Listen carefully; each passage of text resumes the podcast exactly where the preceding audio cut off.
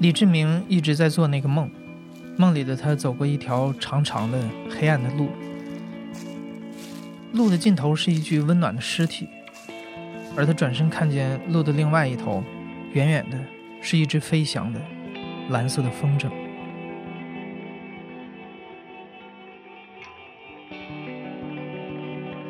你好，欢迎收听故事 FM，我是艾哲，一个收集故事的人。在这里，我们用你的声音讲述你的故事。每周一、三、五，咱们不见不散。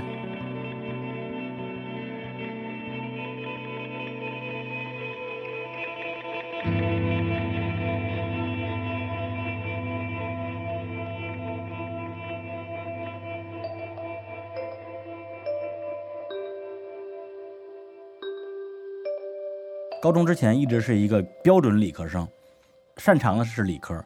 喜欢的也是理科，结果那堂语文课改变了我所有的整个人的一个对这个世界的关注点，应该这么说。哎，有一个语文老师，大学刚毕业，时间不长，长得很清秀，说话慢声细语的。结果有一节语文课呢，他一上讲台，同学就有人在起哄说：“我不要听语文课，我们要听讲电影。”为什么呢？因为他刚刚在另外一个班讲了一节语文课的电影。下课嘛，大家就会互相通消息，然后他就非常温柔的、莞尔的笑了一下，说：“讲电影可以啊。”然后就讲了跟上一节课其实应该是同一部电影，就是田壮壮导演的《蓝风筝》。呃，那电影剧情我我就不复述了，看过的人肯定都知道。但是对我们来讲，他所讲述的那个电影的世界，跟我之前通过任何的影视作品了解的世界肯定是完全不一样的。但是他讲了那个。南方的剧情之后，我觉得哦，原来这个世界有如此残酷的这一面，然后突然之间就把我可能是那时候心里边的某一根弦拨动了，或者是把某一个开关给打开了，然后就到今天这个开关还没有被关上，然后突然之间我就变成了一个文学青年，就从那节课开始就开始疯狂的阅读所有的文学类的读物。然后对数学和物理就越来越不堪忍受，就越越考越次。身为数学课代表，我数学就没及过格。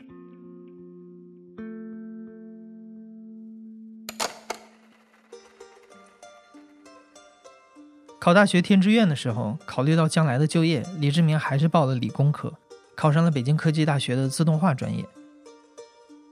但是他文学青年的梦并没有消退。整个大学四年，李志明的专业课都是混过去的。他的全部精力都扑在了两件事上：组织学校的文学社活动和听音乐。当时还是一九九八年，电脑是个奢侈品。李志明的宿舍六个同学就凑钱合买了一台电脑。有一年寒假，舍友都回老家了，李志明就把电脑搬回到北京门头沟的家里，尝试写作。那个时候，其实，在我们那个文学社的那个报纸上也写了一点点自己觉得勉勉强强说得过去的东西。可是比我看的那些文学作品比起来，当然差太远。但我觉得至少有机会吧。但是就是在那么一天，我记得应该是寒假，我当时就把我自己关在我自己的房间里边，对着那种当时应该是十四寸的屏幕的那个显示器。当时具体要写什么，我也不太记得了，可能是想写一个那种。小说吧，短篇小说，写写那种青春的东西，就跟着打字，写一行不行删了，写一行不行删了。因为那时候写东西，其实我觉得我语感感知力是有的。这这这句话对不对？我自己知道，不对，怎么写的不对。然后我们家床底下放了一箱的那个易拉罐装的啤酒，找灵感嘛，我就边写边喝，边写边喝。那一箱都快喝完了，一个字没写出来。后来我妈就进来了，一看一地的易拉罐，就肯定就炸了嘛，说怎么回事啊？喝这么多酒什么之类的。我当时其实整个人对自己的那种失望就已经没有力气去再跟他做一些对抗了，因为对我来讲，能不能拿到毕业证，能不能拿不到学位证，全都是分渺茫的事情。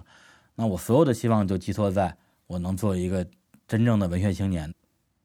对，那个时候有一个特别，其实平时应该不太敢跟人说的想法，就是想当作家，因为我知道自己写的东西不行，结果那天就真的是一个字儿写不出来。后来我就跟我妈说，我写不出来。然后说完这句话之后，我就直接就哭了，而且就我应该这一辈子，在我妈面前哭的最绷不住的一次就是那一次。那次真的是突然觉得特别委屈，就觉得眼前这个人，突然之间觉得他也许是一个我可以倾诉一下的一个对象，也许他能懂我，然后就跟他一边哭一边讲了讲我的这个文学梦是怎么破碎的。印象中其实说挺多的，但说完之后呢，我妈也没说什么不该说的话，因为她我觉得很难进入到我的那种内心世界嘛。她的感觉说写不出来，那就下次再写呗。或者说，那如果当不了作家，就不当作家呗。但这样的话，对我来讲，我觉得称不上安慰吧。对，所以那之后，基本上我就没有再在自己写东西这件事上抱以过高的期待。那最后的事实也证明这一点。我大学毕业就做了记者，做了娱乐记者哈，而且平均每天可能要写。四五千字，我觉得可能是有的，但是我不认为那个东西是文学创作，我认为它就是一个功能性的文字。后来李志明去了唱片公司，但干了没几年，整个行业开始衰落，最后因为办公室政治，他失业了。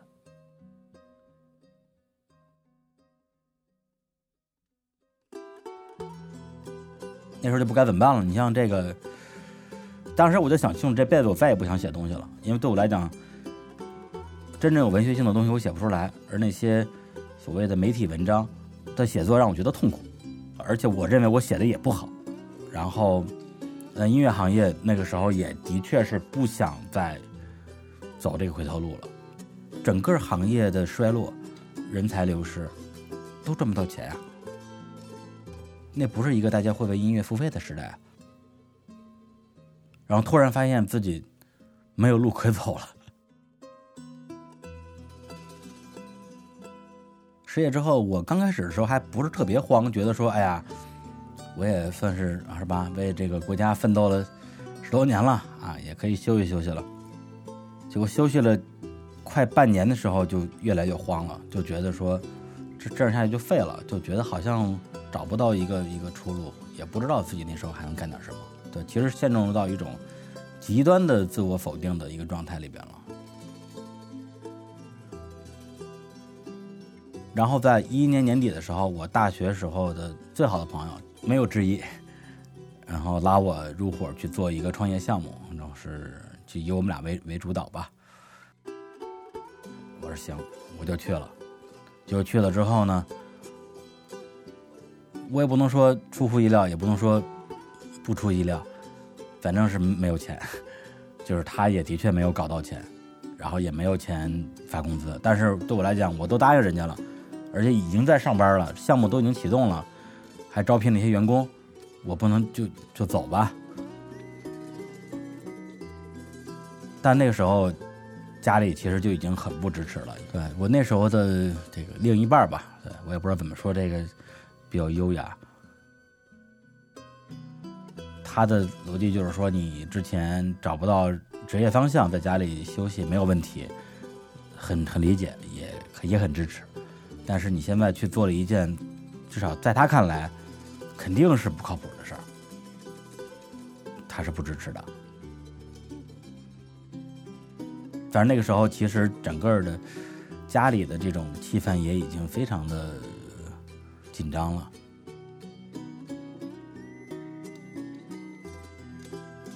然后就在那个时候，然后我姥姥病危了。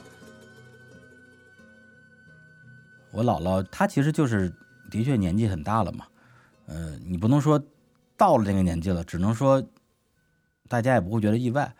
最开始原因就是因为小感冒吧，然后就进入一种弥留状态。然后呢，因为我妈妈那边其实是门头沟的那个山区里边的。对，这个可能就要说到我自己的这种故乡情节。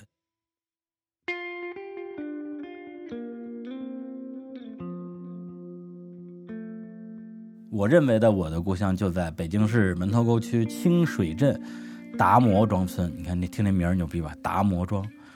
对，所以我从学龄前的时间有一半就是在那个村里边度过，是一个山村，是一个山村。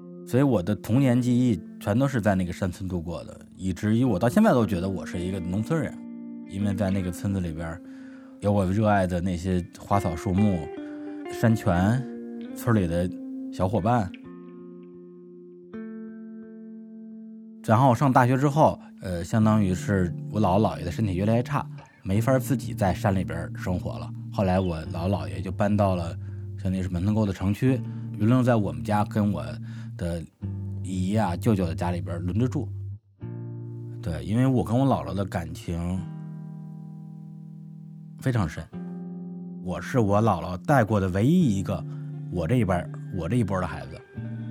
有一次我印象特别深，就是那时候我已经工作了好几年了，然后我姥姥那时候住在我舅舅他们家，我就去跟我姥姥聊天，聊我一些其实一些特别城市的话题，就聊我工作上的烦恼，那种什么人际关系啊，什么自己的能力不足啊，理论上我姥姥应该是完全听不懂的，但是她表现的那个态度让我觉得她听得懂，或者我感觉她所有的回应都是我想要的。你看她那时候都七十多了。对，而且一辈子都在这个村里边，他能给我什么建议？给不了。但是他好像，就每句话都能说到我心坎里吧。所以那个时候，其实我就已经有一点意识到，说，哎，难道我对我姥姥的感情比对我妈还深？虽然这个话说出来可能政治不太正确，但是那个时候会有这种感觉。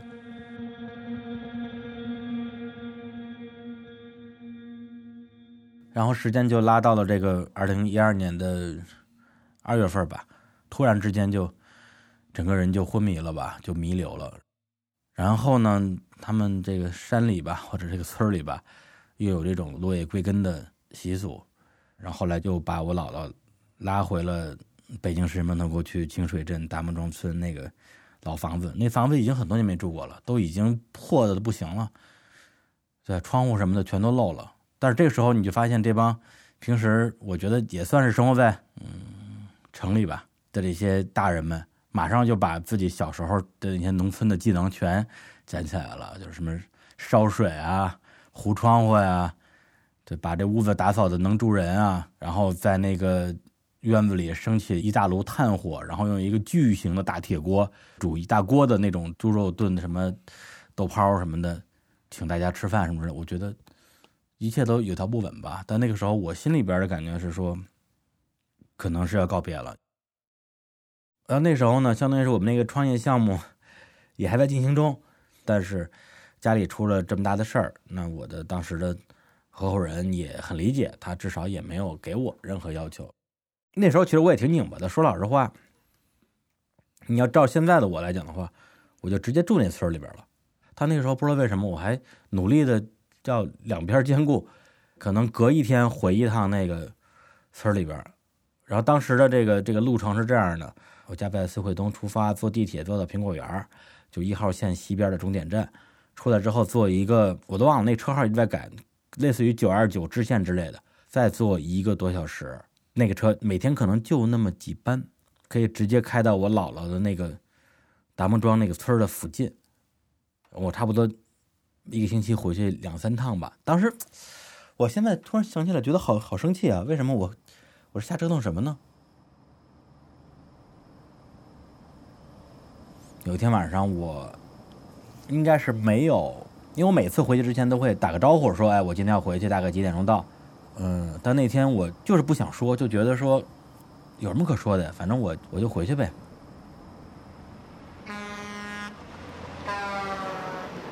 然后那个车开到了，就是从清水镇往达木庄走的那个路的路口叫达摩口，相当于我从达摩口走到达木庄。这条路那我就走了太多遍了。从我小学的时候，我妈就经常带着我从达门口下车，那时候还没有这种公交车，只有长途车，然后就拉着我的手往那个村里边走。所以那条路每一次都是进村的时候走，但是你想，一一进到村就能见到自己最爱的长辈，所以每次走那条路的时候心情都都特别好，除了有点累之外。但那天晚上就一个人走这条路，而且我到那时候天已经黑了。然后我就就是在一片漆黑之中，听着歌，很慢很慢的往村里边走。当时的心情，对当时的心情就是觉得挺失败的。怎么说？咱们用古诗来讲，什么什么少小离家老大还，其实是这这种感觉，就是好像在我还天真烂漫的那个年纪，到后来变得逐渐的有点心事重重的青春期，一直就在这条路上走。至少在眼前等待着我的是一个很美好的画面，对。但到这个时候呢，会觉得往前走、往后走，都是一片黑暗，而这条路本身也是黑暗的，背后是自己不知道该怎么面对的这个工作跟家庭。往前走就是自己最亲近的亲人要去世，但是那种巨大的、巨大的。绝望情绪反而让我那时候心里整体感觉是很平静的，就没有说走的整个人就走崩溃那种，没有。其实有有点有点像有点像走那种什么阴阳路啊，是吧？就是回光返照，回顾自己的一生那种感觉，就觉得说，哎呀，这一生过得还挺失败的。然后就一个人默默的把那三公里的那个山路走过去了，然后到了。那个家里边，而且印象特别深的是什么？就是你必须得从那条主路走下一个很长的一个山路的台阶儿才能走到那个河沟。就在那个河沟的那个台阶儿的旁边，矗立着两棵巨大的、闪闪发光的塑料的椰子树。这个画面。你知道吧？就太魔幻了，就太魔幻了。我觉就肯定是要搞一些什么农村的美化之类的一些美好愿望吧。但是在二月份刚刚过了春节，在一个对一个凋敝的农村，然后两棵巨大的发光的塑料椰子树，只会给我一种特别错位的扭曲的那种感觉，觉得。就觉得好像所有的东西都都完蛋了，我也完蛋了，然后这个村子也完蛋了。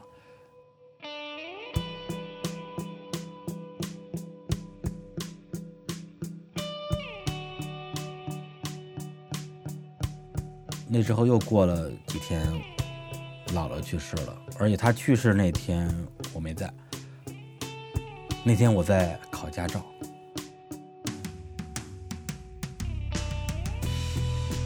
姥姥去世之后没多久，李志明走到了人生的最低谷。首先，他从那个创业项目中退出了，从此和最好的朋友之间出现了无法弥补的裂痕。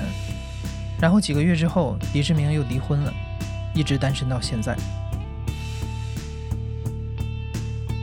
对，因为我自己也做电台，从一三年开始，用这种声音的方式去讲述自己的生活和讲述别人的生活吧。到现在也做了五百多期节目，然后，但这个经历其实对我来讲很难有几个机会比较充分的去去讲述，因为这个这段经历对我来讲，我觉得很特殊，就它很难去特别准确的去描述或者说去总结，就是说我说不出个中心思想来。你说的文艺一点或者或者矫情一点，我会觉得。一部分非常重要的自己，就丢在了那天晚上那个山头上。二零一六年，李志明终于找到了一个适合自己的表达方式，他创建了一档脱口秀播客，叫做《日坛公园》，讨论电影、音乐、文学这些话题。这播客的总播放量现在已经超过了一亿次。虽然放弃了成为作家的梦想，但李志明前面的所有经历都成为了这个播客的灵感来源。你现在正在收听的是亲历者自述的声音节目故事 FM，我是主播艾哲。本期节目由我制作，声音设计彭涵。如果你想了解一下李志明的播客节目，在各大音频平台上你都能搜索得到《日坛公园》。感谢你的收听，咱们下期再见。